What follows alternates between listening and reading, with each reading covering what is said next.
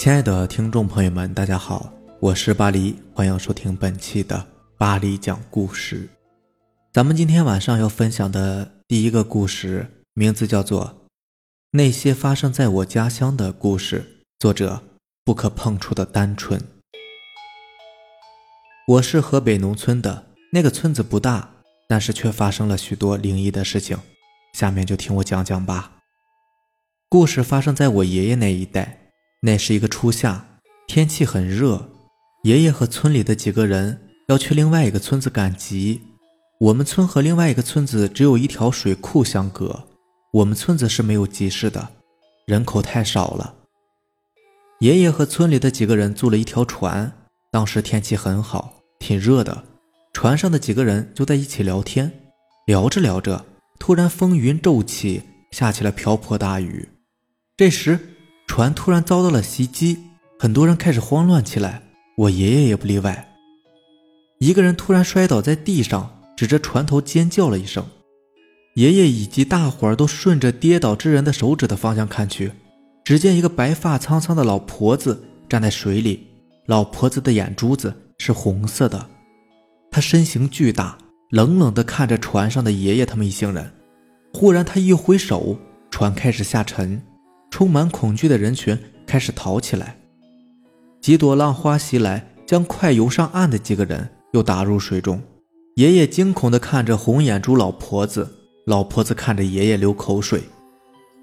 爷爷拉着离自己最近的一个同乡拼命地游，终于游上了岸。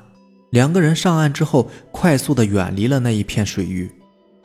一船十几个人，就只有爷爷和那个同乡逃走了，其余的人无一幸免。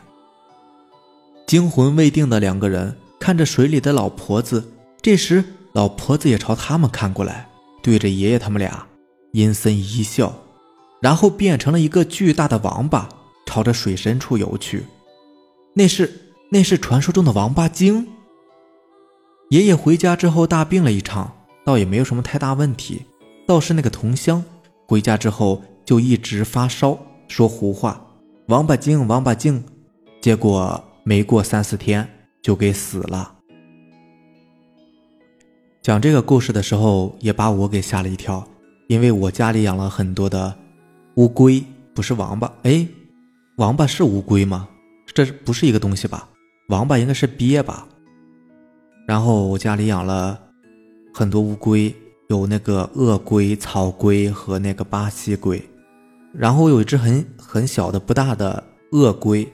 后来掉厕所里了，哎，真掉厕所里，他就顺着那个顺着马桶给给给给给，他应该是对顺着马桶给掉进去了。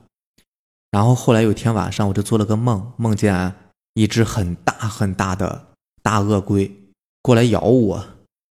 我是梦见我在一个水里面玩玩着玩着，突然跑出来一只大鳄龟追着我咬。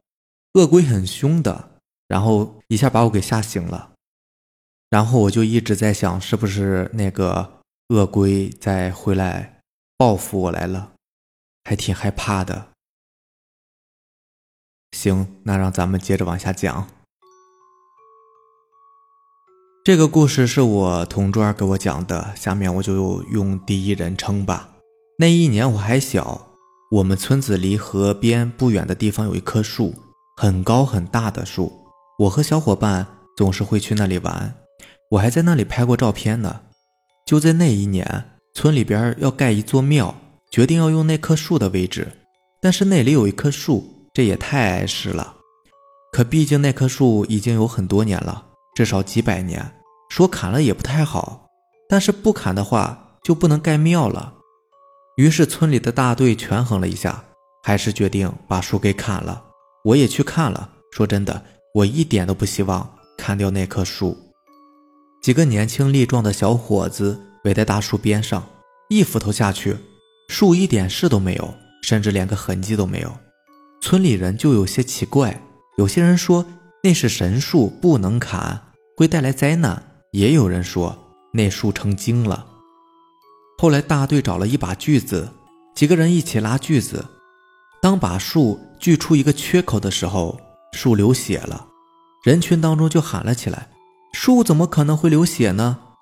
有些知识分子就跳出来开始解释说，这是树的枝叶，并不是什么血。后来锯子无情的把树给锯倒了，树里面有好多蛇，还有的蛇已经身首异处了，流了很多血。树桩里还有蛇不断的爬出来，人群慌乱了。那些锯树的人扔掉锯子就跑了，人群在分分钟就逃得一个不剩了。后来据说那些锯树的人都死了。突然暴毙，死因不明。有一天我去找我姐姐玩，发现她有一张照片，那张照片上是一片河流，正是离大树不远的那片河流，而那个河流和大树居然长得一模一样。这倒是挺难以想象的啊，树怎么跟河流长得一模一样呢？行，那让咱们看下面这个故事吧。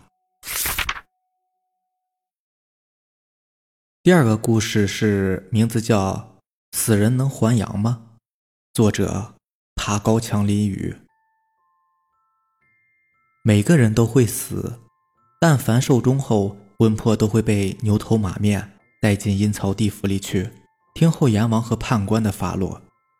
好人很快能够投胎转世，坏人则要下十八层地狱，这也是活人沦为鬼魂必经的过程。而留在阳间的肉体也因为城市的不同，葬礼风俗也大有差异，所以在这方面也都有一些民间禁忌。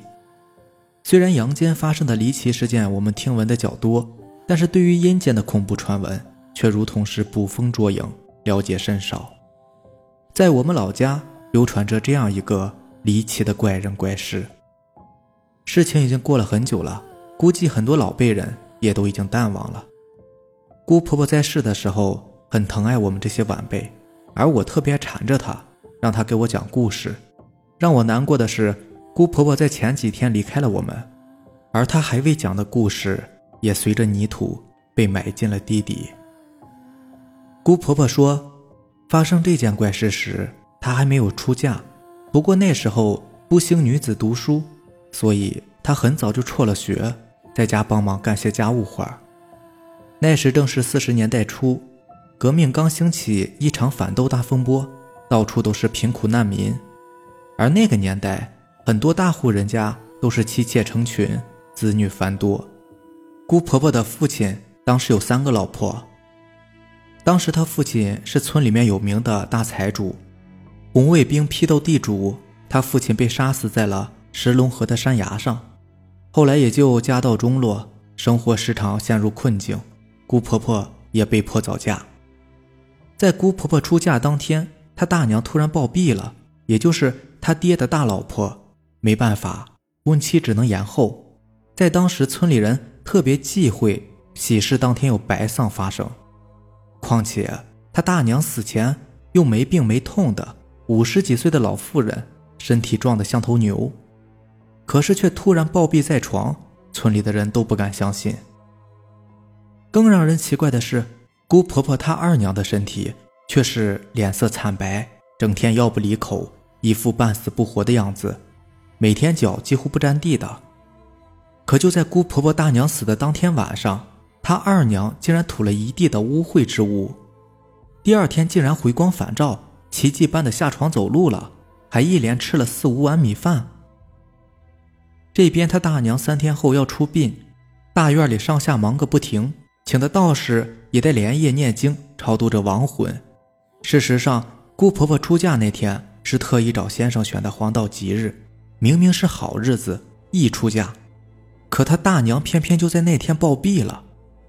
后来在选葬日时，先生还替他大娘算了一卦，按他的生辰八字看，明明还未到受尽之时，怎么就突然死了呢？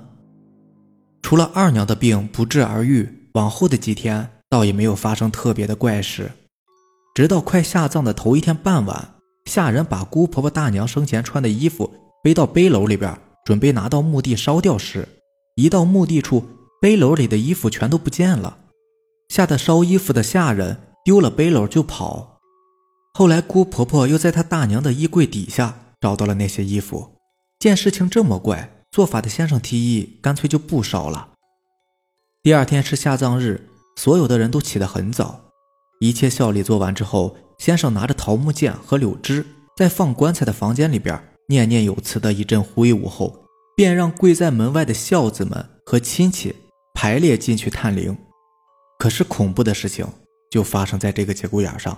姑婆婆说，她当时是走在第六位的，一进灵堂，姑婆婆心里很害怕，因为她大娘生前对她特别的凶。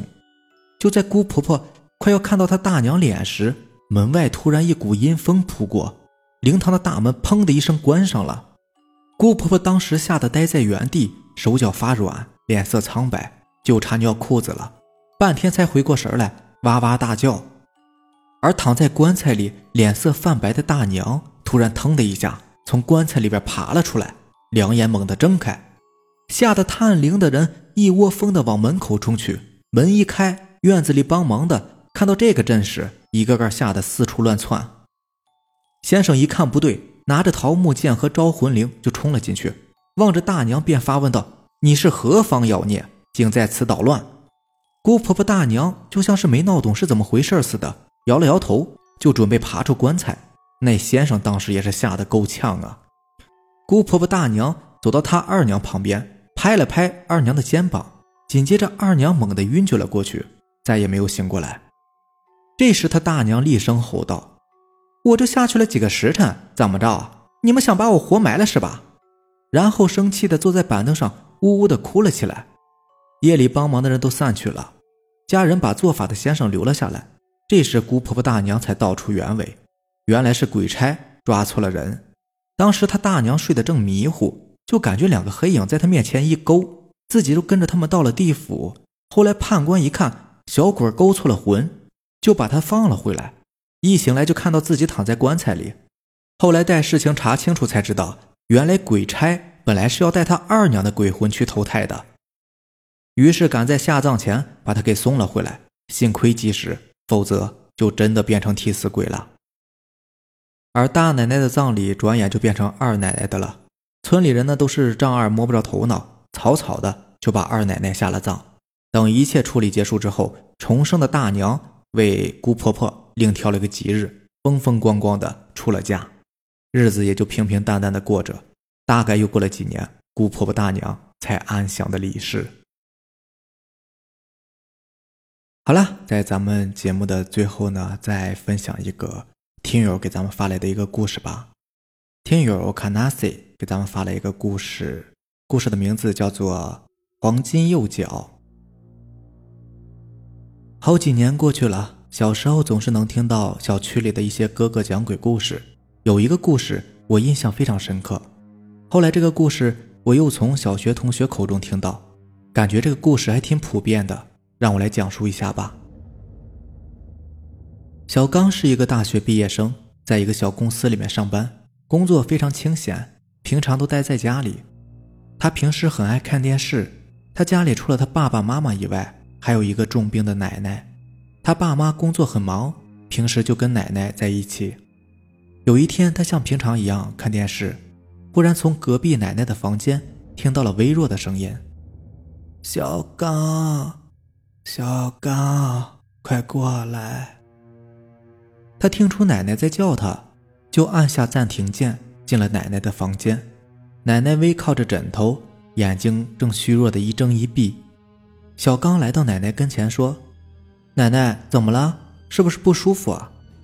奶奶微微摇一摇头说：“小刚啊，听我说，奶奶好像要离开你们了。”我还有一个遗愿，我想让你帮我完成。小刚听到这话，眼里含着泪说：“奶奶，您说，我一定帮您完成。当我去世后，不要脱掉我右脚上的袜子，就直接埋了吧。”小刚不明白这是为什么，就点头答应了。第二天早上，奶奶去世了。小刚给爸妈打电话通知了一下，他们很快就到了，就开始准备后事。小刚想了想奶奶的那句话，并起了疑心，决定偷偷的脱下奶奶右脚上的袜子看看。他脱下袜子一看，就惊呆了，他眼前的是正在闪闪发光的黄金脚，他想，如果把这只脚卖出去的话，肯定会发大财的吧。于是就把奶奶的黄金脚割了下来，装在了一个袋子里，并用一个模型来伪装奶奶的脚放了回去。把奶奶埋葬完以后，小刚就把那只黄金脚卖了出去，发了一大笔财。几天后，他又像平常一样在家里看电视。忽然，他从隔壁那个奶奶的房间里听到了悠悠的声音：“小刚，小刚，过来一下。”小刚，小刚打了个哆嗦，慢慢的向着奶奶的房间走过去。他打开门进去了，里面空空的。突然，他的背后传来冰冷的呼吸声。他慢慢的转过身来一看，死去的奶奶正站在他身后。奶奶的右脚被割了，流着血，眼睛里也正流着血，可怕极了。奶奶一把抓住了小刚的脖子，沙哑的喊着：“把我的脚还给我！把我的脚还给我！”几天以后，小刚的爸妈从单位回来了，可却发现被割走了右脚的小刚靠在沙发上。脸色非常难看，好像被什么东西给吓住了，鲜血染满了一地。他已经死了。好了，这就是咱们今天的所有的故事啦。如果喜欢咱们的节目呢，就点个订阅吧，并且希望能够把咱们的节目分享给你身边更多的小伙伴。另外，如果你也有比较精彩的故事想要分享给大家的话，可以给我留言，或者是私信，或者是加我的微信四五七五幺七五二九，同样这也是我的 QQ 号。行，那就这样，让咱们下期见，拜拜。